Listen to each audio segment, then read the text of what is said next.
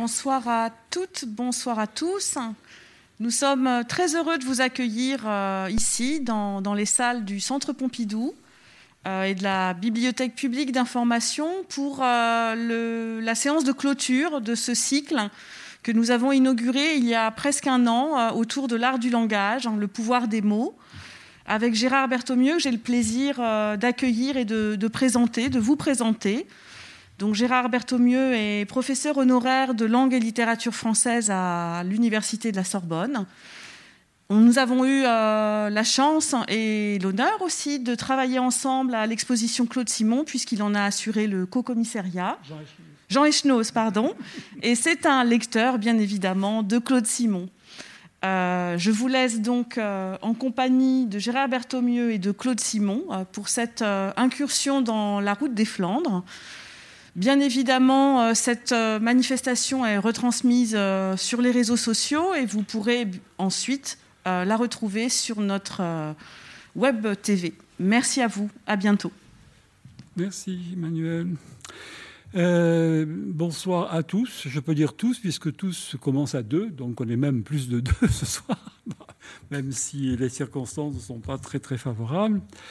Donc, vous devez être en, possession de trois documents la carte et l'état-major, la, feuille volante avec la liste et l'exemplier comportant huit pages. Alors, j'ai mis le plus de choses possible sur l'exemplier. Comme toujours, je suis excessivement bavard, je vois toujours trop grand. Hein. Comme donc ça va devenir un peu schématique au fur et à mesure de l'exposé, vous aurez au moins le support de l'exemplier pour vous y retrouver si vous avez la curiosité d'y rejeter un, un coup d'œil. Alors, le, L'exposé va avorter sur euh, un apax dans euh, La route des Flandres et l'œuvre de Claude Simon. C'est une liste sous forme de colonnes qu'on trouve dans la troisième partie et que vous avez ici reproduite euh, après son texte d'introduction que je vous lis rapidement. Le trajet suivi par chaque unité aurait pu être schématiquement représenté par une de ces lignes fléchées figurant les évolutions des différents corps de troupes engagés dans les batailles sur la carte desquelles figurent en grosses lettres, parce que passé à la postérité, les noms d'un simple village ou même un hameau ou même une ferme ou un moulin ou une butte ou un pré, lieu dit, et défilent les 28 occurrences de cette liste des lieux dits. Alors, euh, je disais euh, à part si riche soit, elle est très riche, hein, soit la, la littérature critique simonienne, à ma connaissance, on peut toujours oublier, personne ne s'est arrêté sur cette étrangeté de la liste de la route des Flandres. Alors on le comprend, vous savez très bien ce qu'on fait quand on trouve une liste dans un roman, on saute, on se dit Qu'est-ce que c'est que cette césure, ce corps étranger, cet épiphénomène, n'est-ce pas, qui vient interrompre le cours si passionnant du roman On passe. Et avec Simon, on passe d'autant plus facilement que la liste, elle a même quelque chose de provoquant, est en réalité aux antipodes de l'esthétique stylistique de Simon. Vous savez qu'en fait, euh, personne autant que lui n'a poussé aussi loin la volonté de supprimer autant que faire se peut toute solution de continuité dans le développement du discours romanesque, au point d'en astomoser, de confondre complètement le narratif, le descriptif, le dialogal, l'endophasique, tout ça se mélange.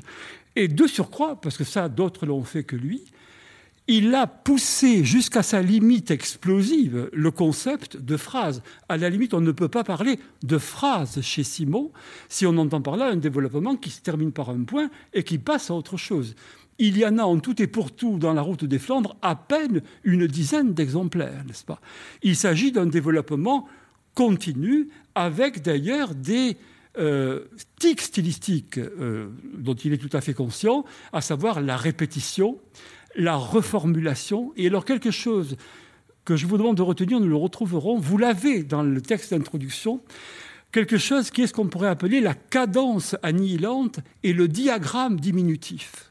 Qui est tout à fait représentatif de la pensée du rien, du désastre, euh, du néant qui traverse la route des Flandres, plus la phrase avance, plus on va vers le petit, et au bout du petit, il y a le néant. Et ce qui est très curieux, c'est qu'à ce moment-là, on pourrait s'arrêter, mais souvent, la phrase est relancée et repart. C'est bien la preuve, donc, qu'il y a un souci de la continuité extraordinaire. Donc la liste est d'autant plus surprenante hein, euh, dans ce contexte stylistique. Alors, ce qui m'a donné l'idée d'y regarder d'un peu plus près, c'est un peu par hasard la lecture d'un article que vous trouverez dans le numéro spécial de la Revue des sciences humaines euh, consacré à Claude Simon, qui est un très bon numéro. Et l'auteur de cet article avait demandé à Claude Simon un certain nombre de renseignements. Claude Simon lui a répondu et en facsimilé, dans l'article, vous avez des extraits de la correspondance. Et alors, notamment, je lis la page 1, la citation 1. Oui, par parenthèse, j'ai mis en épigraphe de l'exemplier, on y reviendra, deux des sous-titres qui ont précédé la route des Flandres, à savoir description fragmentaire d'un désastre, vous allez voir, c'est pertinent, et matériaux de construction, ça l'est encore plus. Alors, je passe à la citation 1. Voici ce qu'écrit Claude Simon en réponse à son collègue. Cher Anthony Pung, voici le petit historique du 31e dragon que vous m'avez demandé, tout au moins du premier escadron. C'est là qu'il a fait, bien entendu, de la drôle de guerre en, en 40, Claude Simon. Et il y a un post-scriptum. Si cela vous amuse, et alors le si cela vous amuse va mis la puce à l'oreille, n'est-ce pas? Vous pouvez suivre l'itinéraire de l'escadron sur la carte Michelin numéro 53, qui couvre aussi la partie de la Belgique où le 31e a combattu, si l'on peut dire. Alors, j'ai eu donc la curiosité, dont acte, d'aller voir cette carte Michelin. Et cette carte Michelin, je vous en ai reproduit l'essentiel. Alors le document n'est pas bon, vous m'en excuserez, mais ce n'est pas très grave. Nous n'allons pas faire un cours de cartographie, c'est juste pour pointer un certain nombre de villages et de lieux dits sur la carte. Je me suis aperçu, que dans cette liste de noms, eh euh, figuraient quelques-uns qui sont dans la liste de la route des Flandres. Alors, il y a en fait deux possibilités. D'une part, alors je voulais marquer ça sur l'exemplier, vous pouvez suivre, il y a des toponymes qui sont disséminés et ou recomposés, donc ils ne sont pas donnés fidèlement. Ainsi, par exemple, de la forme trieux, avec ou sans X, qui est une forme dialectale de trou, et euh, qui sur la carte figure en deux, donc vous voyez à peu près au centre de la carte, et qui figure en 5 sous une forme composée qui est génestrieux. Je vous signale que le mot trieux est dans la liste, de même que le mot trou, qui est l'équivalent dialectal. C'est, euh, le numéro 9 de la liste.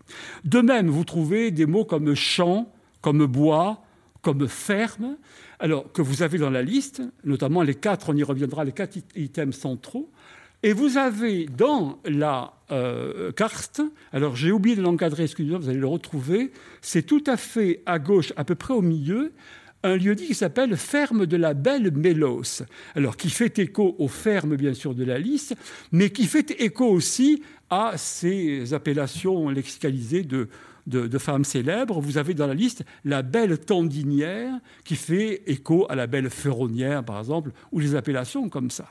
Donc, d'une part, il y a disséminé euh, des, morceaux, des fragments, et surtout, je passe à la deuxième série, il y a des toponymes qui sont littéralement transcrits. Alors regardez avec moi, je les suis sur la carte.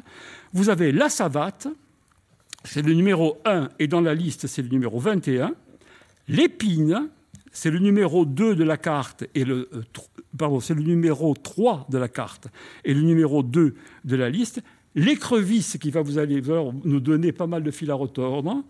L'écrevisse, c'est donc le, euh, le, le, le, 4 de la, de la carte.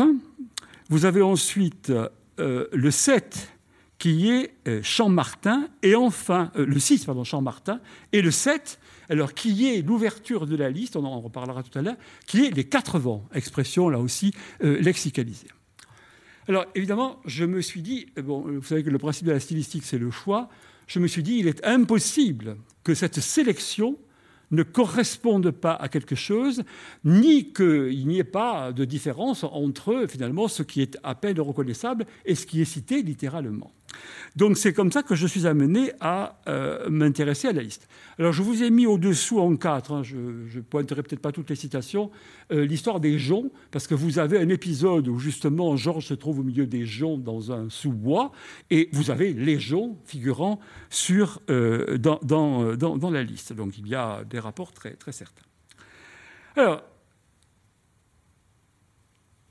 oui, une dernière chose, en parlant de choix, c'est que il y a un absent de la liste très important, et c'est le lieu-dit le plus connu de la région, parce que c'est celui d'une grande victoire française des armées révolutionnaires. C'est Vatigny-la-Victoire que vous avez sous le numéro 0 tout à fait en haut. Alors, euh, le mot figure dans la route des Flandres. À un moment, il est signalé au passage sur un poteau indicateur, mais il n'est pas repris dans la liste, alors que c'était quand même le plus important. Nous trouverons la raison un petit peu plus, euh, un petit peu plus loin. Donc la question est la suivante. Hein, euh, pourquoi, pourquoi cette présence d'une liste et pourquoi avoir reventilé effectivement en écho au roman des mots à l'intérieur de la liste? Alors je vais vous proposer un certain nombre d'hypothèses et on va commencer, je prends le grand 1, par euh, non pas la liste en elle-même, mais le contenu, c'est-à-dire les lieux-dits. Pourquoi lieux-dits Alors, je tiens à vous dire tout d'abord, on parlait de thèse tout à l'heure avec l'un d'entre vous, il y a une thèse à faire en littérature et en langue, hein, qui est l'utilisation du mot lieu dans la littérature du XXe siècle depuis Proust. Le mot lieu est devenu, il a une longue histoire rhétorique derrière lui, mais il est devenu au XXe siècle un peu le signe de la littérarité, c'est-à-dire de la capacité de la littérature à réinventer l'espace-temps en l'investissant d'un sens qu'il ne peut pas avoir, évidemment, dans la réalité. Et non seulement euh, le mot lieu est important, mais même le mot lieu dit, je vais y revenir tout à l'heure, a été largement utilisé, notamment par Ricardou, n'est-ce pas? Alors, il, vaut bien, il, est important de s'intéresser justement à ce, euh, à, ce, lieu. Alors, c'est un exemple que je vais comprendre pour, voir un peu la raison de ces lieux dits, c'est celui des crevisses qui est un des items de la liste, et je vous ai mis en épigraphe aux surprises, l'article de dictionnaire qui définit écrevisse. Aux surprises, parce que pour nous, écrevisse est un charmant petit crustacé très bon qui se pêche dans des lieux bucoliques charmants, comme doit être celui de la carte, ça ne fait pas de doute. Hein. On ignore que le mot est polysémique. Et je vous donne en mille ce qu'il signifie. Deuxième sens, c'est une cuirasse en usage au XVe et XVIe siècle, formée d'écailles de métal superposées et chevauchées alors en plus, vous voyez, c'est un clin d'œil à la poétique de Simon Chevauché, comme les anneaux de la carapace de l'écrevisse. Alors quand on a découvert le deuxième sens d'écrevisse, eh on a quasiment tout compris. On a compris, je passe au grand A, que ce que cherche Simon à travers chacun de ces items, c'est une condensation référentielle et sémantique. Le mot d'écrevisse va devenir un carrefour de voies sémantiques qui fait écho et synthétise quantité de choses dans la totalité du roman. Donc il y a une sorte de réduction synthétique du roman à travers le, mot. Alors la plus forte de ces réductions, c'est laquelle? Eh bien, je vous ai mis un parmi 15, hein, c'est une description obsessionnelle, sous le 1-1, un extrait évoquant, vous savez, cette marche tout à fait étrange et fantomatique de chevaliers funèbre hein, euh, que devient petit à petit l'escouade des quatre cavaliers perdus dans la, dans la forêt. On va passer des, des, descriptions qui font passer aux gravures de Durer, vous savez, le chevalier de la mort, les, choses comme ça. je lis avec vous la citation 1.1.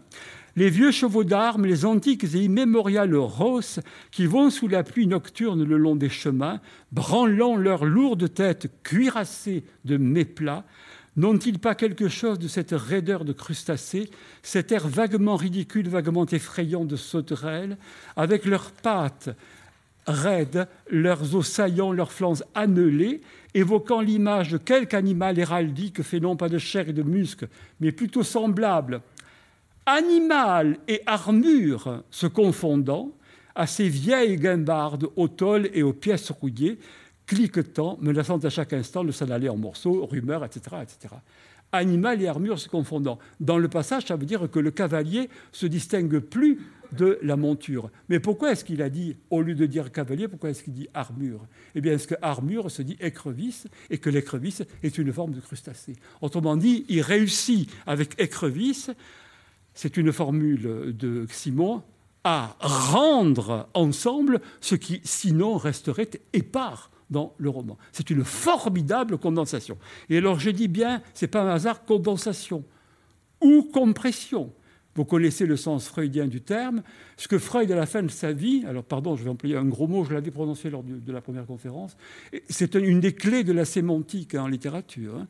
Ce que Freud, à la fin de sa, de sa vie, appelait l'énantiosémie. Sémie, c'est le sens, anti, c'est contraire, et n, c'est un suffixe privatif. Autrement dit, l'énantiosémie, qui est une conquête du discours littéraire, c'est une façon de pouvoir dire en même temps deux choses qui sont complètement contradictoires. Et euh, ce n'est pas l'oxymore, parce que l'oxymore joint deux mots. L'énantiosémie, c'est la possibilité de joindre deux perspectives de sens contradictoires à l'intérêt d'une seule unité.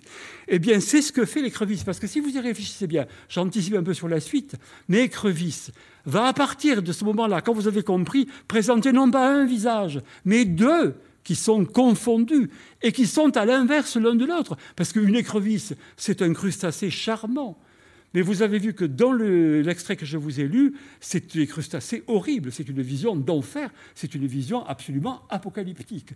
Donc écrevisse, sous le couvert innocent de la liste, se met à avoir deux visages, un envers et un endroit. Et c'est comme ça qu'elle synthétise, bien entendu, l'entier du roman. Deuxième chose, le mot écrevisse.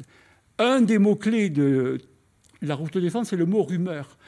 Euh, comme on le verra tout à l'heure, euh, un des grands spécialistes de Simon, euh, Lucien Dellenbach, a dit très justement qu'il avait une imagination scopique. Il a besoin de figures, de dessins, de choses qui tombent sous les yeux. Mais il a également, Simon, une formidable imagination sonore. Et le texte de la route de défendre fait entendre sans arrêt une rumeur. la guerre fait sans arrêt non pas du bruit, mais une rumeur. C'est-à-dire quelque chose de continu, d'indistinct, d'un peu confus et de, de lointain. Eh bien, que fait Écrevisse? Eh bien, écrevisse fait écho. Je vous ai mis, c'est en page 2, je suis petit b, la matrice d'une rumeur.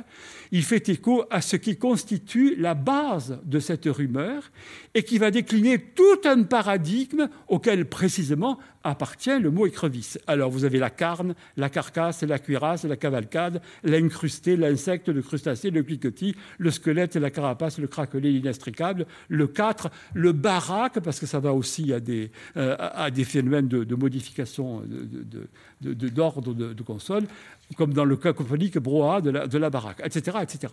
Donc c'est effectivement, une réduction, là non plus sémantique, mais sonore. Tout est évidemment comprimé. Et enfin, the last, but not the least, si je puis dire, ce horrible calembour. Ça, c'est très étonnant. Hein. Il faut s'habituer. Vous savez que euh, euh, Simon est un grand amateur de calembours, comme tous les hommes de lettres. Et dans la roue des Flandres, il y en a beaucoup. Il y en a même qui sont donnés vraiment sans honte, n'est-ce pas? Eh bien, regardez. Là, on nous tend euh, l'occasion de lire un calembour. J'ai marqué dérivation imaginaire et inscription de la mort dans un discours de Bloom. Bloom, vous savez, le personnage carnavalesque qui renverse toutes les valeurs établies et qui fait paraître, un peu comme Joker, l'équivalent grimaçant et tragique de toute chose. C'est un grand cynique.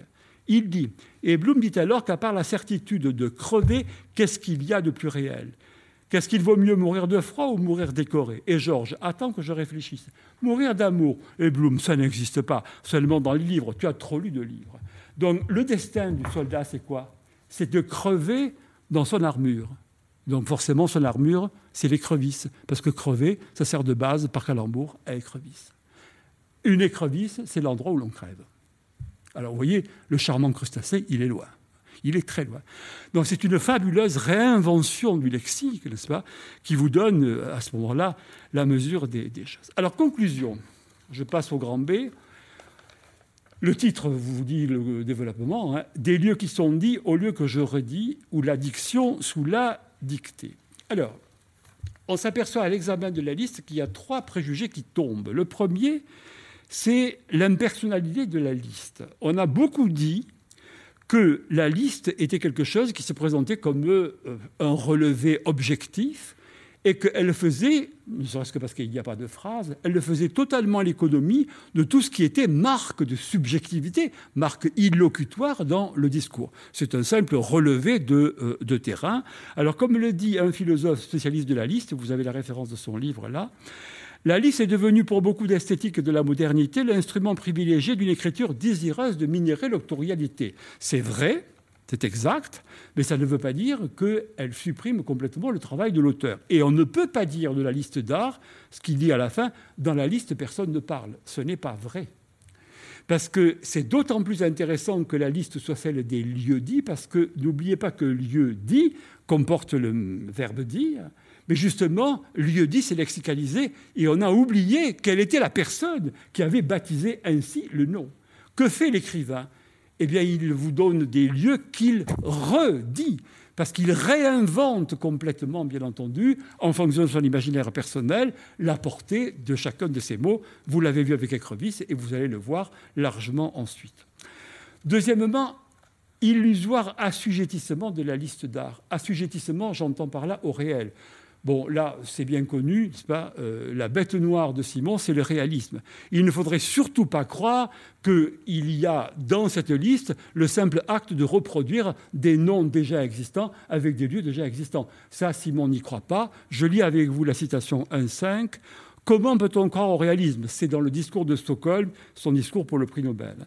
C'est oublier que les personnages de ces récits n'ont d'autre réalité que celle de l'écriture qui les instaure. Comment donc cette écriture pourrait-elle s'effacer derrière un récit des événements qui n'existent que par elle?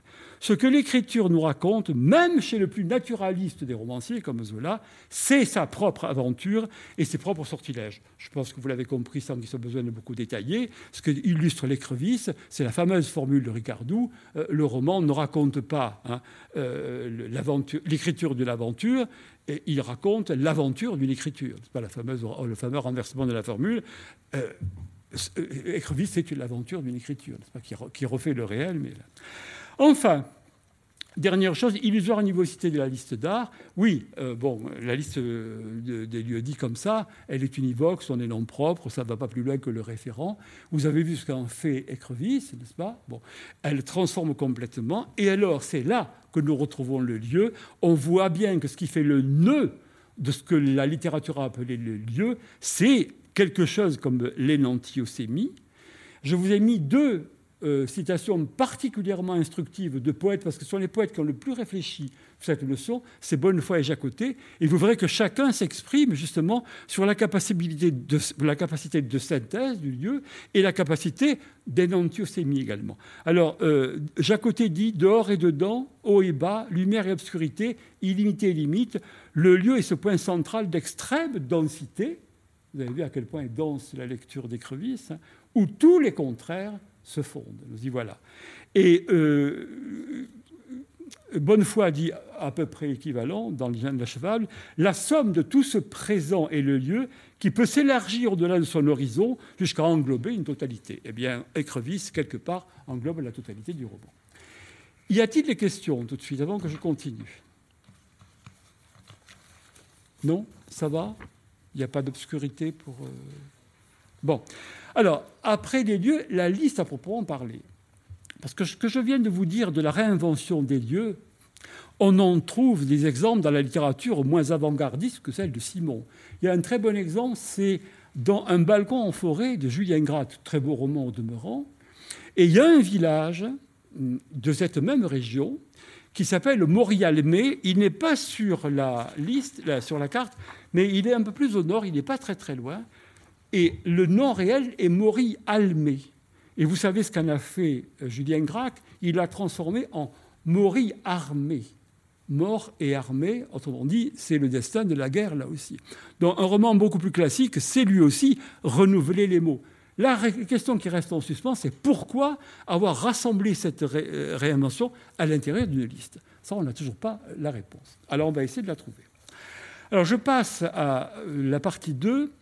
Lector in tabula, j'ai fait un jeu de mots, là j'ai refait le fameux titre du livre de Umberto Eco, qui est Lecteur in fabula, moi j'ai mis in tabula, vous allez voir pourquoi, hein, ou les matériaux de reconstruction, œuvre ouverte et circuit fermé. Alors, vous l'avez vu avec Écrevisse, chaque élément de la liste va avoir un double versant, et le double versant que nous allons ici trouver, c'est à la fois la liberté et l'emprisonnement, comme j'ai dit, l'œuvre ouverte et le circuit fermé.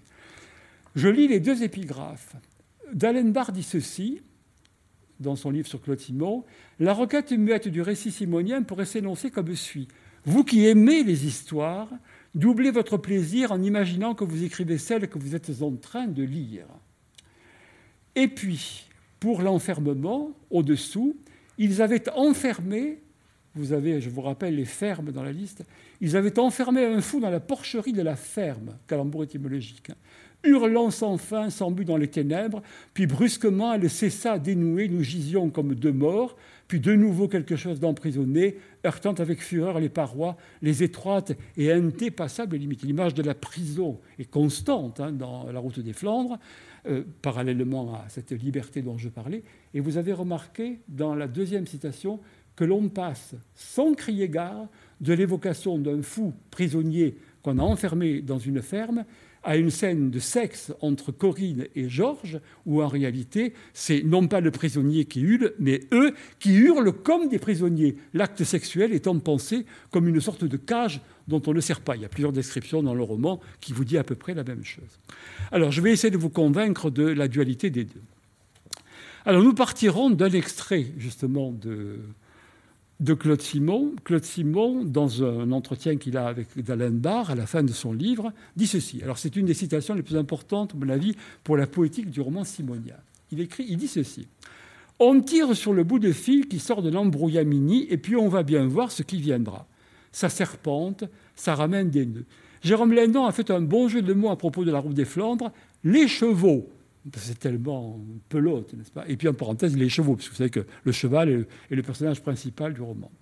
J'ai été très frappé lorsqu'un jour j'ai vu au British Museum un dessin de Bach donnant une image de la façon dont il conçoit la fugue.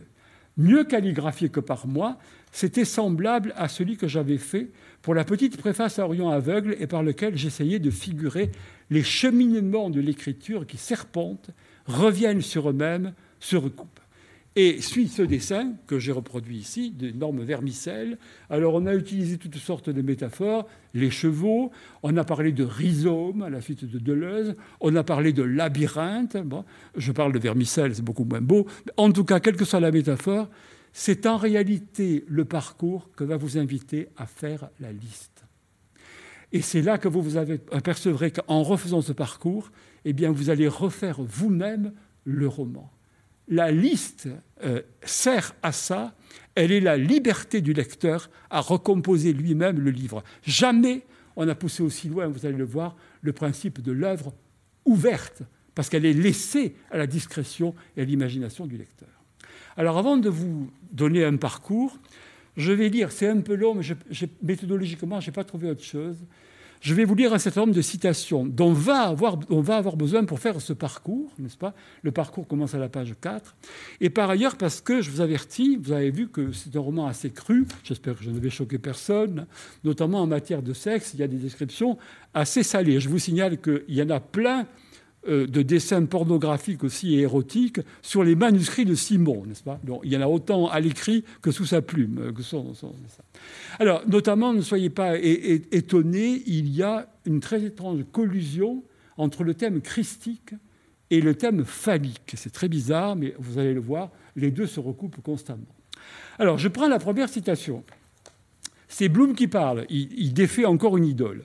Seulement, vierge, il parle de Corinne, il y avait belle lurette qu'elle ne l'était plus, mais je suppose qu'il savait dès ce moment sans doute parfaitement ce qu'il attendait, ayant accepté par avance, ayant par avance consommé, si l'on peut dire, cette passion. Donc, vous voyez, l'amour euh, de, Reichach pour Corinne est appelé passion avec une majuscule, donc c'est la passion du Christ, avec cette différence que le lieu, le centre, l'autel n'est pas une colline chauve, Golgotha, bien sûr, hein, c'est le crucifix de, du Christ. Ah, mais ce suave et tendre et vertigineux et broussailleux et secret repli de chair, ouais, crucifié, agonisant, parlant de Reichach, sur l'autel, la bouche, l'entre-deux, etc. Premier croisement, vous verrez ce qu'on en fera. Deux, toujours euh, à propos euh, du stalag, ils étaient, disait-il, doublement prisonnier, c'est toujours Bloom qui s'exprime, une première fois, alors attention à l'expression, de cette clôture de barbelés tendue sur, le pot, sur les, pardon, les poteaux de pain brut. Alors vous retenez bien les barbelés, les poteaux, le pain, qui a la même étymologie, qui a la même étymologie que pine. Hein. Excusez-moi d'être grossier, mais bon, on va en avoir besoin là aussi. De pain brut, non écorcé en plus, pour aggraver son cas, rougeâtre, et une seconde fois de leur propre infection. Donc prisonnier deux fois. Hein. Retenez bien la formule. Citation 3. Alors toujours le dialogue, un dialogue entre Bloom et Georges. Bref, peut-être a-t-il pensé qu'il ferait alors, si l'on peut dire, d'une pierre deux coups, et que s'il parvenait à monter l'une, il materait l'autre. Alors il faut que vous sachiez qu'il est question à la fois d'une pouliche, puisque Erechac a des chevaux qu'il fait courir, d'une pouliche qui l'entraide, et de son épouse, à savoir Corinne. Donc l'une et l'autre vont sans arrêt permuter leur rôle. S'il parvenait à monter l'une, il materait l'autre. Alors monter l'une est complètement ambigu, vous voyez, je ne vous fais pas de dessin comme Simon, vous avez compris. Ou vice-versa, c'est-à-dire que s'il matait l'une, il monterait l'autre aussi victorieusement, c'est-à-dire qu'il l'amènerait elle aussi au poteau, pas besoin de vous faire un dessin là aussi, c'est-à-dire que son poteau à lui l'amènerait victorieusement là où il avait sans doute jamais réussi à la conduire, lui ferait passer le goût ou l'envie d'un autre poteau. Est-ce que je m'exprime bien ou si tu préfères d'un autre bâton? L'invention métaphorique est inépuisable. Vous mettez bâton dans le paradigme des métaphores pour désigner le sexe masculin. Et Georges, mais arrête, arrête. Et Bloom, très bien, excusez-moi. Je croyais que ça t'amusait. Tu es là à ressasser, à broder, à inventer des histoires, des contes de fées, là où je parie que personne, excepté toi, n'a jamais vu qu'une vulgaire histoire de cul entre le putain et deux imbéciles. Par parenthèse, on le reverra tout à l'heure, dans la liste, autre forme d'envers et d'endroit. Vous avez à la fois la version poétique et charmante de l'éternel féminin, comme la belle tendinière par exemple, mais vous avez aussi en pendant baise-cul. Autrement dit, vous avez l'empan des deux possibilités en matière d'amour. Vous voyez, on le retrouve là. Je continue. Alors, le plus étrange de tous les textes, qui est une forme de rêverie un peu folle sur le rapport sexuel, vous allez voir, et Bloom, cette houle furieuse qui secoue au-dessus d'elle l'espèce de bête qui possède deux têtes, quatre bras, quatre jambes et deux troncs soudés par le ventre, au moyen de cet organe commun, car le membre de l'homme ne semble-t-il pas s'enfoncer à l'intérieur du corps de celui-ci comme il s'enfonce dans celui de la femme, si prolongé jusqu'au plus profond des entrailles par un membre égal et symétrique ce muscle, cette haleine, ce pilon rouge, comme le pain tout à l'heure était rougeâtre, et sombre, luisant et furieux, apparaissant et disparaissant entre deux broussailleuses et fauves toisons, et chaque survenant, et Georges, mais non, mais non. Alors, vous retenez bien, vous allez voir ce que ça va donner tout à l'heure, il y a des exemples très curieux dans la liste d'inversion sexuelle et d'inversion des genres que, prépare un texte comme ça euh, par son étrangeté. Je n'en dis pas plus pour l'instant. Alors, 5. Épisode de Georges se traînant euh, lors de sa retraite dans les fourrés. J'étais un chien, je galopais à quatre pattes dans les fourrés, exactement comme une bête, insensible à la fatigue, à mes mains déchirées. J'étais cet âne de la légende grecque, raidi, comme, un âne, idole d'or enfoncé dans sa délicate et tendre chair, un membre d'âne. Je, je pouvais le voir allant et venant, luisant, ouin, Comment se dit ouais en grec Christos. C'est le Christ. Ouin de Skyrus et de l'aide. L'âne d'Apulée poussant sans trêve en elle, fondant maintenant ouverte comme un fruit de pêche, jusqu'à ce que ma nuque éclate, le bourgeon éclatant tout au fond d'elle, d'inondant encore. Le même bélier nous ébranlant douteux comme un animal revenant violemment dans sa cage. Voilà une métaphore, vous voyez, dont je vous disais tout à l'heure, qui représente effectivement l'acte sexuel comme une prison. Et alors, dernière chose, à un moment, il y a un dialogue avec une vieille femme qui tombe là un peu comme euh, ce qui lui reste de cheveux sur la, soupe. Alors, elle n'a là que pour multiplier les réseaux symboliques. Elle dit Le Jésus, dit-elle, le Jésus le Christ. Mais c'est un malin, le malin c'est le diable. Hein. Avec sa barbe, dit-elle, et un bâton. Le revoilà avec le bâton, le poteau et tout ce qui s'ensuit. Il a toujours son bâton. Il a voulu me battre. Elle doit prendre ses désirs pour des réalités, la vieille femme, sans doute. Vous avez tout le matériau de construction. Je prends la liste. Alors, comme le dit Simon, je peux tirer le fil à peu près n'importe où. On peut partir du début, de la fin, du milieu. On refera de toute façon un parcours aussi enchevêtré et sinueux. Je vais partir de la série médiane. Alors, il s'agit de la série qui va de 13 à 16, euh, qui, vous le verrez, est exactement le centre de la liste, et qui quatre fois vous donne le mot ferme. Et je vais prendre, alors, j'ai pris le soin, j'espère que ce ne sera pas trop euh, obscur, de restituer le plus possible avec des flèches le parcours, n'est-ce pas, que nous allons faire en passant, en sautant d'un mot, d'une vocation à l'autre. Donc vous suivez avec moi, j'espère que c'est à peu près clair. Alors, je commence par la série et je prends le 16, donc ferme des fils de fer. Pourquoi? Eh bien parce que j'ai, vous l'avez vu dans les textes que j'ai lus, le souvenir en tête des fils barbelés du stalac, les fils de fer, et bien entendu des poteaux avec ces fils de fer. Alors les poteaux euh, euh, euh, qui, tiennent les fils barbelés, Bon, obligatoirement du fil barbelé, on va passer à quoi? On va passer à la possibilité de les couper. Alors regardez.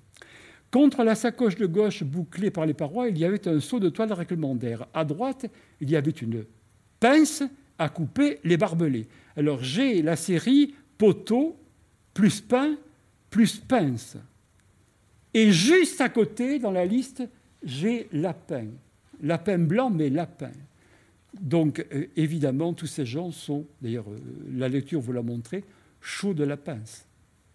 Et vous savez que chaud de la pince est une expression de l'argot collégien dont on a fait par déformation chaud lapin alors de la ferme et de ses pinces et de ses barbelés, nous sommes passés à lapin blanc. Alors par parenthèse, vous notez tout de suite que c'est lapin blanc.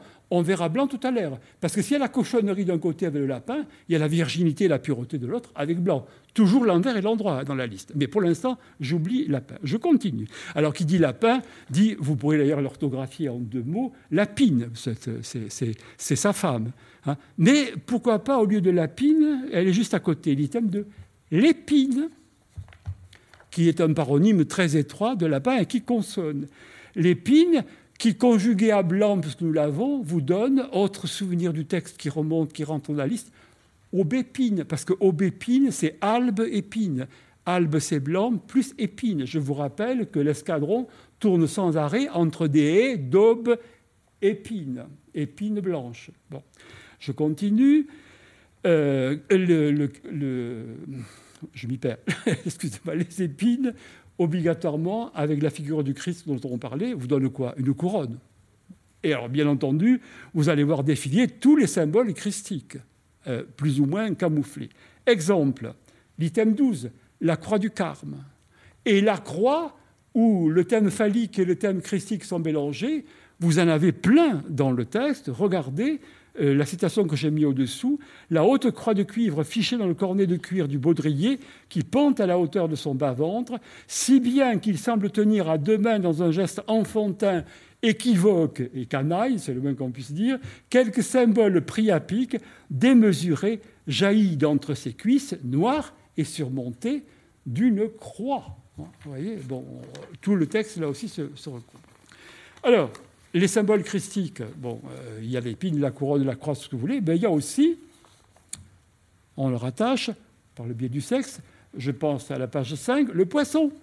Regardez, pouvant le voir au-dessous de moi, sorti d'elle, mince à la base, puis enflé comme un fuseau, un poisson, on disait qu'il se reconnaissait en traçant sur les murs des villes, des catacombes, le signe du poisson, autre évidemment euh, signe euh, christique. Alors le poisson, ça pourrait être par exemple, entre autres, euh, perche. C'est la perche comme ton à l'item 8, parce que vous avez perche, et perche, c'est perche du diable, puisque le diable et le Christ sont équivalents. Donc encore un pont vers un autre item de la, liste. Mais vous avez aussi, avec ce que nous avons vu du fond d'elle, euh, après la, lecture que je viens de vous dire, le fond d'elle, l'âne, etc., on va directement sur l'item 5, le fond du baudet. Le baudet, c'est l'âne. Mais alors, euh, ce qui a un fond ici, inversion sexuelle, c'est l'âne au lieu d'être la personne que l'âne pénètre. Excusez-moi, mais bon, je suis bien obligé de restituer la vérité à chaque fois. Vous voyez toutes les déformations, tous les échos et toutes les, compressions que, la liste arrive à, faire. Alors le fond du modèle, vous avez bien entendu, puisque le fond, c'est le trou ou le trieux. Vous pouvez passer à l'item 9, le trou des loups ou euh, le trieux du diable, par exemple. Hein. Vous vous rappelez le malin que le Christ et son bâton euh, supra. Le bâton nous ramène au poteau. Le poteau nous ramène au point de départ la ferme des fils de fer.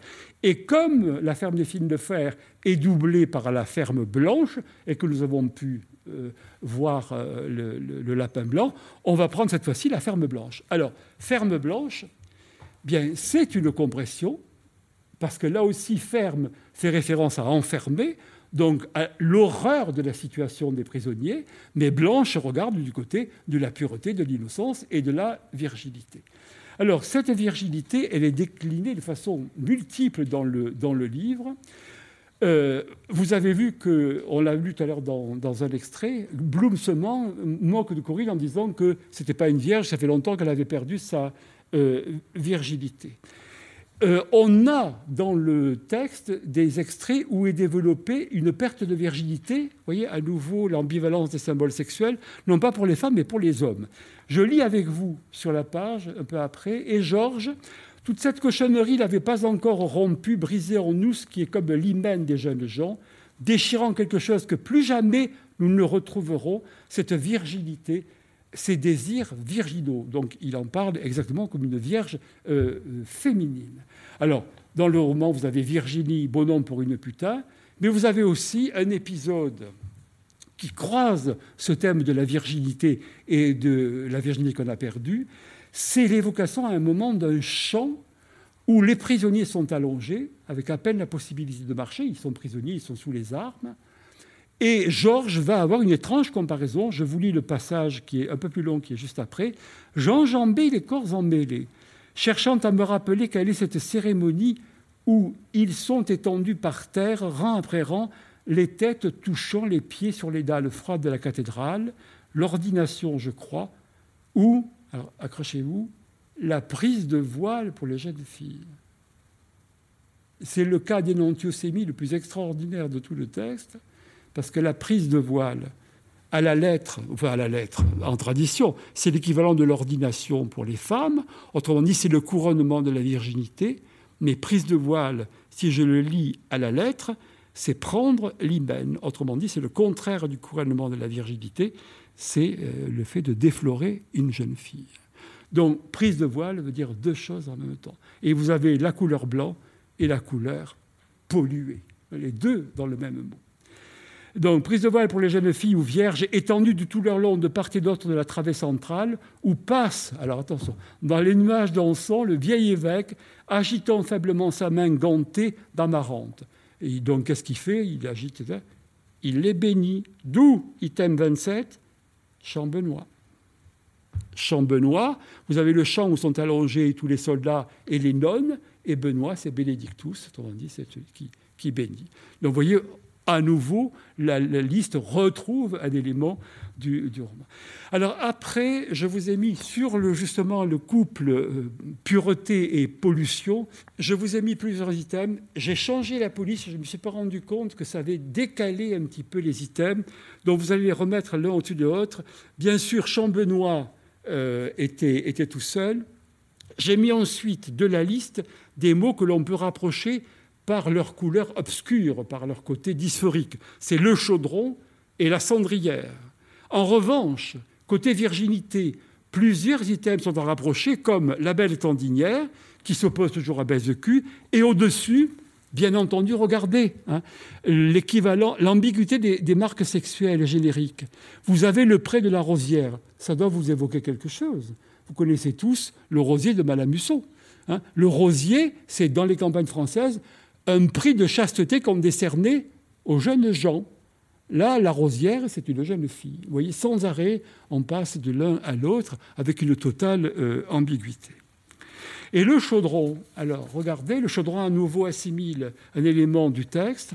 C'est un très beau passage, je ne sais pas si vous l'avez en tête, c'est le passage du train. Les prisonniers sont en train euh, d'être transportés vers l'Allemagne en train et ils se demandent où ils vont. Alors il y a ce dialogue Où vois-tu quelque chose dans cette espèce de chaudron? Vous voyez, la liste le récupère. De temps en temps, on voit une plaque claire, c'est peut-être de l'eau, peut-être que c'est la Meuse ou le Rhin ou l'Elbe. Non, pas l'Elbe, on l'aurait su. L'Elbe, paronyme d'Albe, c'est-à-dire blanc. Nous retrouvons le, blanc au cœur du noir, et nous voilà ramenés euh, vers l'épine, notre aubépine, notre épine, on repasse par le même carrefour et on recommence. Et je m'arrête là parce que vous n'en pouvez plus, mais vous avez compris le principe, n'est-ce pas? On peut parcourir le roman absolument en tous sens et pratiquement ad libitum. Alors, il est temps de tirer quelques conclusions de ce circuit. Je, je passe au grand B, j'ai intitulé Triple assimilation. À mon avis, le fort de la poétique simonienne est là. Euh, ce parcours, en réalité, vous propose une triple assimilation. C'est l'assimilation du lecteur. C'est pour ça que vraiment, euh, Simon a besoin de grands lecteurs, hein, de lecteurs assidus. Hein. Bon, ce n'est pas une œuvre facile. Assimilation du lecteur aux interrogations du narrateur. Deuxièmement, assimilation, alors ça c'est page 6, du lecteur au travail de l'auteur, nous y viendrons. Et enfin, j'y tiens beaucoup, c'est pas à la mode, mais j'y tiens beaucoup, assimilation du lecteur au drame de l'acteur. Parce que sinon, s'il n'y a pas ça, on fait de Simon un exercice de style, ce qu'il n'est pas. Simon a dit Je ne suis pas Rossellien. C'est un génie dramatique. Hein. Et ce, parcours que nous venons de faire, il a une portée dramatique. J'y reviendrai. Alors, assimilation du, du lecteur aux interrogations du narrateur.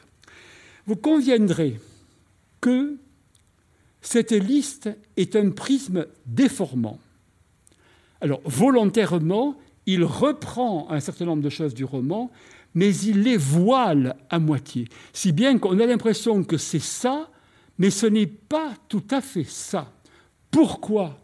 Eh bien parce que la mémoire, hein, le grand thème simonien, que vous reflète la liste, elle reflète le fait que la liste, que la mémoire, c'est le grand thème du roman, est totalement impuissante à retrouver la réalité. Pourquoi? Parce que le souvenir que nous avons des choses est filtré parce qu'il y a le soubassement de la mémoire, à savoir le travail de l'inconscient, avec son rôle de transfert et de condensation. Tout est déplacé, déformé en fonction des compressions que fait bien entendu l'inconscient. Regardez, extraordinaire exemple. Je vous jure, j'ai fait le relevé. Les prisonniers sont dans le roman sans arrêt pleins de poux. Jamais une seule fois, jamais une seule fois, on ne trouve le mot puce dans le roman. Mais qu'est-ce que vous avez dans la liste? 13. Euh, la ferme opus. Pourquoi? Parce que la liste synthétise le problème de la distinction entre la virginité et le pollué, l'impollué et le cochon, hein, et que bien entendu, pucelle peut avoir comme base quoi? Puce.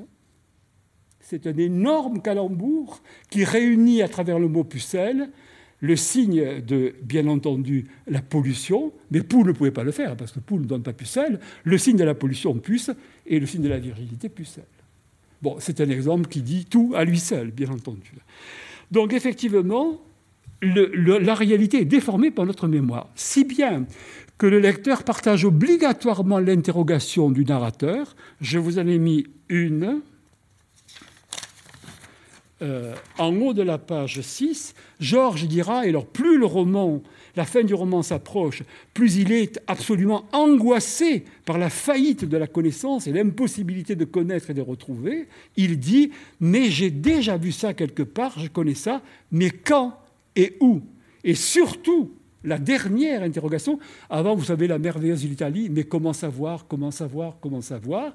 Il est dit, mais l'ai-je vraiment vu ou cru le voir ou tout simplement imaginer après coup, ou encore rêver. Le mot est lâché. Hein. Le travail du rêve, bien entendu, est, là en, son entier. Peut-être dormais-je, etc. Donc, le lecteur est exactement dans la position du narrateur. Il partage exactement les mêmes interrogations. Assimilation du lecteur au travail de l'auteur. C'est clair. Hein. Que fait la liste? Elle vous propose autant d'entrées qu'il y a d'items dans la liste, et elle vous propose donc à chaque fois de refaire la genèse du roman en reparcourant librement l'intégralité des connexions qui sont possibles entre les items de, euh, de la liste. Autrement dit, c'est véritablement une œuvre ouverte, Regardez ce que dit Simon, euh, euh, citation 10, le roman n'entend pas raconter quelque chose qui se serait passé avant qu'on se mette à l'écrire, mais ce qui se passe et se pense au présent de l'écriture. Donc sans arrêt, la chose se crée et, et avance. Alors ça, c'est un mythe qui est très propre à la modernité. Je parlais de l'œuvre ouverte, mais parmi les caractères de l'œuvre ouverte, il y a précisément l'œuvre non figée, l'œuvre en mouvement. Il y en a un exemple célèbre en sculpture, c'est le mobile de Calder par opposition à Stabile. On refuse d'arrêter le roman à une forme unique et fixe. La liste vous offre la possibilité, en l'ouvrant, de le réécrire ad libitum. Et en musique, alors n'en parlons pas, hein, il y a ce qu'on a appelé la musique aléatoire. Hein. par exemple, ce sont les fameux Klavierstück de Stackhausen, hein, le 11e Klavierstück, qui comporte 19 séquences, qui sont certes toutes écrites, mais l'interprète a la possibilité de les jouer dans n'importe quel ordre. C'est exactement ce que nous de faire avec la liste. On a interverti les numéros et on a réécrit le roman un peu comme on le voulait. D'accord? Enfin, dernière chose, il y a partage, assimilation du lecteur au drame de l'acteur. Parce que, alors je reviens au départ, vous savez, mes épigraphes, je vous disais, je joins la liberté et la prison. En réalité, hein, euh, nous circulons librement dans le roman. Mais nous circulons à travers quoi? Nous circulons en circuit fermé, puisque c'est à travers une forme finie, une liste finie. Donc on ne peut pas indéfiniment la, prolonger. Autrement dit, plus nous recommençons hein, le parcours dans la liste, plus euh, nous euh, multiplions les interrogations, plus quoi? Plus nous nous assimilons, bien entendu, au parcours de cet escadron perdu qui ne sait plus où il est et au drame du, narrateur qui ne sait plus retrouver effectivement exactement ce qu'il a, pu, a pu vivre. Donc il y a une part absolument, comme on dit aujourd'hui, timique dans le roman, hein, que les techniques arrivent à faire partager véritablement euh, au, au, lecteur. Une puissance véritablement dramatique. Bon, je devrais être quasiment à la fin, je suis loin encore. Alors, je vais résumer, si vous voulez, pour que nous ayons peut-être. Qu'en penses-tu, Emmanuel? Qu'on ait le temps peut-être de, discuter, de poser quelques questions hein? Bon, il y a des choses que je ne veux pas sacrifier. Alors, je mis un trèfle à trois feuilles et demie. Alors, vous ferez bien attention, je vous, donne la piste. Vous qui êtes lecteur de Simon, vous chercherez après. Hein. Euh, le roman est dominé par le chiffre 4 et le chiffre 3. Et en réalité, tout simplement parce que il a un besoin d'harmonie et l'arithmétique est une forme d'harmonie, mais également parce que le chiffre 4 et le chiffre 3, le chiffre 4, qu'est-ce que c'est? C'est la forme d'une appréhension rationnelle de l'espace, parce que l'espace est divisé entre ce qui est devant moi, derrière moi, à droite et à gauche. C'est les quatre points cardinaux. Donc c'est l'illusion d'une saisie rationnelle de l'espace, d'une connaissance par l'entendement abstrait, et c'est ce que Simon ne veut absolument pas. La critique là du roman est, est très nette. Et le 3, bien entendu, le 3, c'est euh, l'aboutissement du schéma temporel, c'est le fameux schéma hegelien, l'orientation de l'histoire vers une fin qui est rassurante et qui sera, dit Hegel, l'avènement de l'esprit. Alors, dans le roman, le chiffre 4 est partout, mais il est d'une part valorisé comme il est également contesté. Alors, je vous ai mis, heureusement, j'avais tout, euh, tout, tout écrit, je vous ai mis sous la série 3 tous les mots, justement, et toutes les expressions qui font référence aux quatre, sous toutes les formes, n'est-ce pas? Euh, Il y a quantité, par exemple, d'expressions euh, figées, tirées à quatre épingles, descendre l'escalier kataka, etc., qui, le reprennent. Alors, le 4, il a un aspect euh, positif et un aspect négatif, comme le reste. Vous l'avez remarqué, la liste a 28, c'est pas hasard, a 28 occurrences, multiples de 4. Et elle se présente comme quoi vous savez que euh, Simon adore ça. Elle se présente comme un triptyque. C'est-à-dire qu'au centre de la liste, il y a une partie gyroscopique qui comporte quatre unités, ce sont les fermes, qui reproduisent quatre fois le même schéma syntaxique, et de part et d'autre, il y a le même nombre euh, d'unités distribuées. Donc la liste, elle est comme, je vous rappelle que il y a un roman de Simon qui s'appelle Le Triptyque et un autre qui s'appelle Le Vent, dont le sous-titre Essai de restitution d'un retable baroque. Les retables, c'est fait en trois parties, n'est-ce pas? Donc tout s'organise autour de ce chiffre 4, bien, entendu. Euh, mais bon, à côté de ça, le 4 est sans arrêt moqué, hein, et notamment, il est perpétuellement contesté de, l'intérieur. Vous verrez les exemples que je, que je cite. Le 3, c'est pareil. Le 3, c'est un, chiffre quasiment euh, sacré. Et l'exemple, d'une part, il est facteur d'équilibre, mais d'autre part, il est mis en pièces. Alors ça, c'est une trouvaille extraordinaire. Je ne sais pas si vous avez en mémoire la scène où, à l'intérieur du camp, euh, ils font des travaux forcés, les prisonniers, et alors ils font des travaux de terrassement. Et Bloom est en train de soulever avec une pelle des, briques. Alors, euh, je ne peux pas résister au, au plaisir de vous lire l'extrait, c'est page 7. 12. Alors Bloom, toujours ironique, travaillons nous aussi à l'histoire, écrivons-nous aussi notre quotidienne petite page d'histoire. Après tout, je suppose qu'il n'y a rien de plus déshonorant ou stupide à pelleter qu'à mourir gratis pour le roi de Prusse. La fourche, alors est venant plusieurs fois à toute vitesse, faisant bien voler au total, ça c'est génial, trois briquettes et la moitié d'une. Autrement dit, c'est la mise à mal du schéma hegelien par une situation tout à fait, tout à fait euh, prosaïque, bien entendu, mais vous voyez, ça fait trois et demi. la fameuse dialectique hegelienne, elle en prend un coup, là, bien entendu. Et dans tout le roman, vous le remarquerez, j'en ai mis quelques exemples. Après, j'ai appelé ça toto imparfait. On hésite perpétuellement, comme s'il fallait ruiner le pouvoir que l'on accorde à ces chiffres. On hésite entre le 3 et le 4. Ça vous donne des 3 ou 4 chambres, c'est la série 12 les trois côtés d'un rectangle irrégulier, ça c'est la meilleure.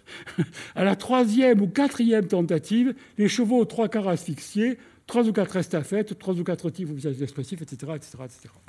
Donc faites très attention euh, aux 3 et aux 4, vous tirez le fil, tout vient. Une fois que vous avez compris, c'est très facile à, restituer.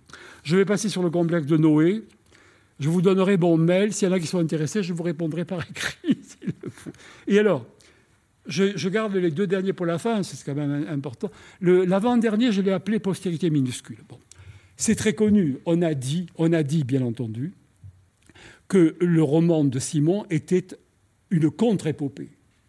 C'est évidemment la critique interne de tous les romans de guerre et de toutes les formes héroïques du roman de guerre.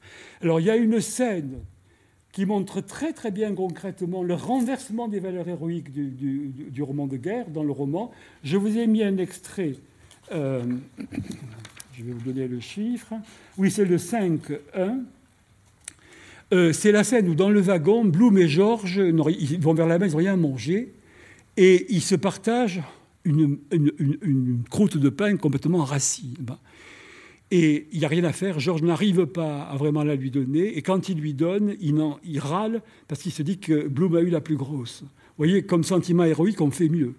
Je ne vous dis pas de quel intertexte une telle scène est la reproduction inversée. C'est la fameuse scène de la fin de la condition humaine où Katov, lui, partage, pour éviter une mort horrible à ses amis, une capsule de cyanure. Le cyanure est devenu du pain rassis, on n'arrive pas à le lâcher c'est révélateur quand même. Eh bien, la liste, qu'est-ce qu'elle fait? Elle affiche justement la critique du roman de guerre. Réfléchissez. Par quelle forme a, commencé la plus célèbre de nos épopées occidentales et la plus ancienne? C'est l'Iliade. Qu'est-ce que vous avez au début de l'Iliade? Vous avez la liste, sous forme énumérative, de toutes les armées de la Grèce.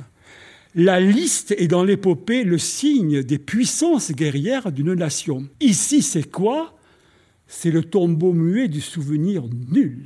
La liste se dresse comme une stèle qui est une réalité, un monument aux morts dont on aurait même effacé les noms de morts. Parce que vous n'avez pas le nom des personnes qui sont mortes. Elles sont oubliées. Vous n'avez que le nom de lieux-dits totalement inconnus, bien entendu. Donc la liste se dresse comme une stèle nulle. C'est véritablement euh, euh, un travail de mémoire nul, euh, indépendamment de ce que vous avez dit de la mémoire, qui n'a rien à voir, bien entendu. Enfin, j'en peux plus, j'ai plus de voix. enfin, alors c'est là que j'aurais dû dire cela, pas de note liste. Ça, je l'ai trouvé il y a deux ans, tout à fait par hasard. Vous voyez comme quoi le texte de Simon, il faut le lire, le relire, le re-relire. Et il joue avec nous, Simon, parce qu'il nous met dans la situation de la critique de la mémoire qu'il a faite dans le livre. Deux pages après la liste, comme s'il fallait absolument que nous le gardions en mémoire, ou alors nous sommes des lecteurs nuls. Qu'est-ce que vous retrouvez?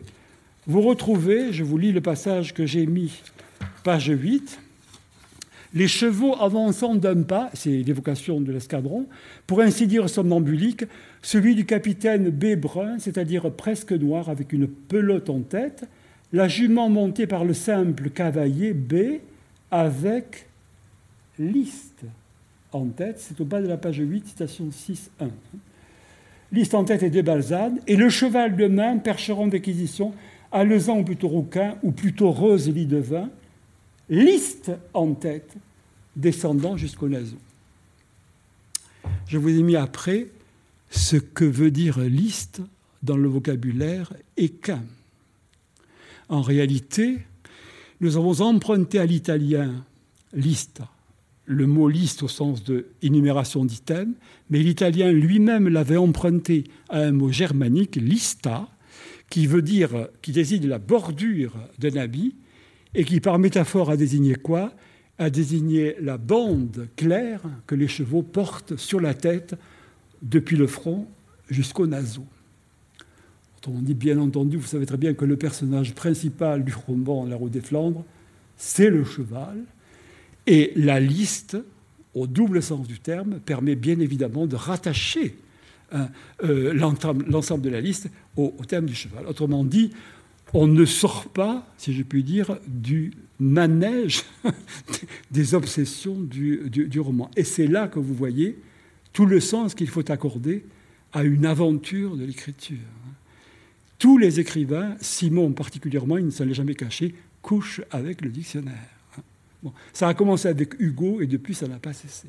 Ils ont une fabuleuse assimilation et activation du dictionnaire, y compris surtout de toutes les racines étymologiques possibles, d'où l'importance du calembour.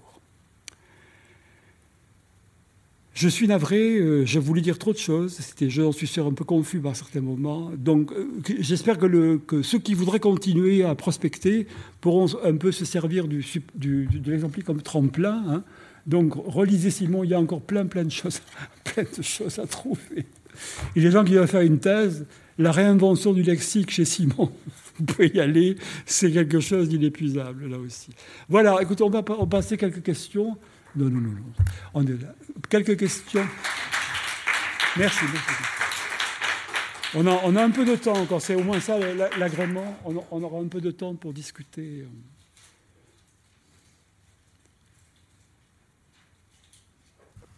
Oui, alors. Euh, pardon. Oui, c'est bon, c'est bon.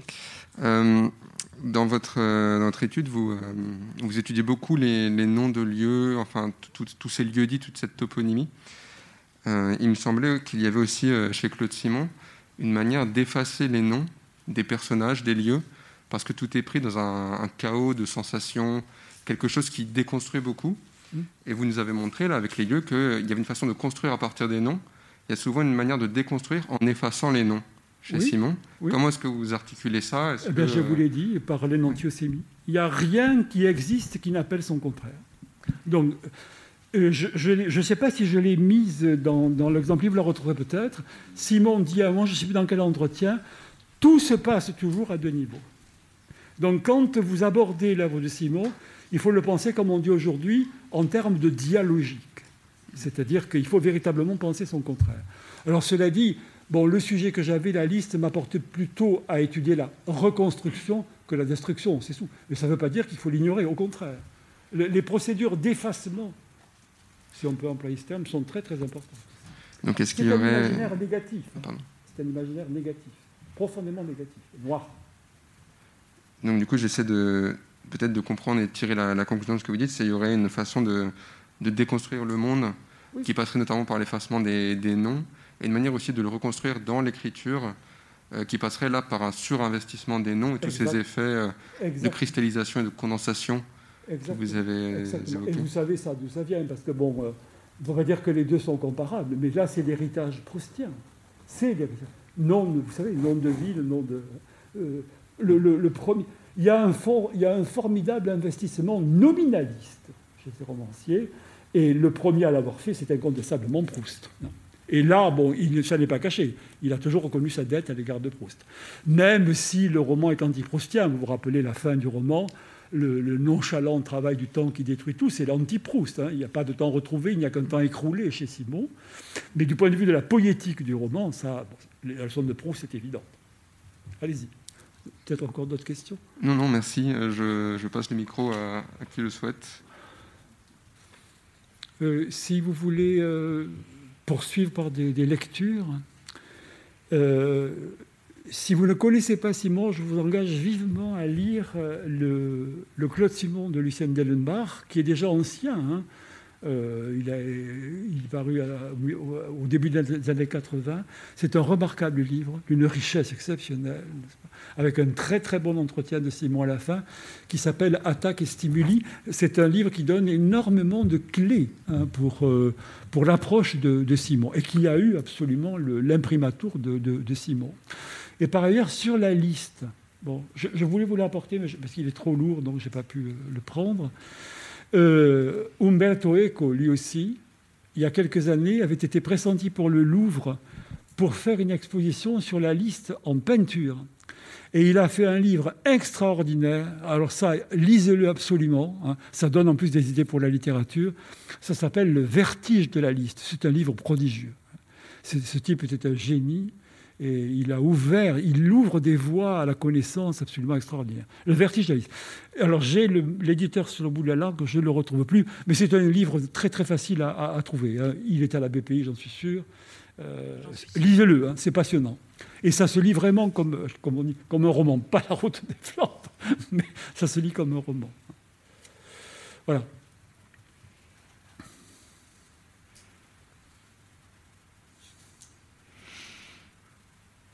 Bon. Gérard, est-ce que tu, veux ajouter quelque chose ou ben Non, je ne pense pas. conclure? Oui, bah conclure, euh, je ne sais, pas, sais pas que dire. Euh, je, suis un peu, je suis un peu sous de mots parce que je me suis dépêché avec, ayant peur de ne pas, de ne pas finir. Euh, mais bon, le complexe de Noé, bon, ça vous y réfléchirez, vous verrez si vous comprenez ce que c'est. Mais, en tout cas, moi, je, voulais vous, je voulais te remercier au nom de la Bibliothèque publique d'information, vous remercier aussi de votre attention euh, et de votre ah présence parmi nous. Donc, je vous rappelle que ces masterclass sont disponibles sur notre euh, web TV. Euh, il y a eu la première au mois d'octobre autour de la puissance du signe hein, littéraire. Une seconde au mois de février autour de la chute d'Albert Camus. Et nous terminons donc euh, autour de Claude Simon, euh, que nous avions eu. Euh, nous, avions réalisé à la BPI une exposition en 2011-2012 autour de Claude Simon, donc c'est pour nous très émouvant en fait aussi de, d'accueillir cette masterclass autour de cette œuvre. Merci beaucoup Gérard. C'est moi, c'est moi qui vous remercie. Merci. Merci, merci je vous rappelle que la programmation de la Bibliothèque publique d'information continue, bien évidemment, et vous trouverez, euh, en sortant de la salle, euh, le programme des prochaines manifestations, qui est aussi sur notre site. Et euh, prochain événement à la Bibliothèque publique d'information, l'ouverture de l'exposition autour de Catherine Meurice, qui va ouvrir au public dans les espaces de la bibliothèque mercredi à midi. Merci, au revoir.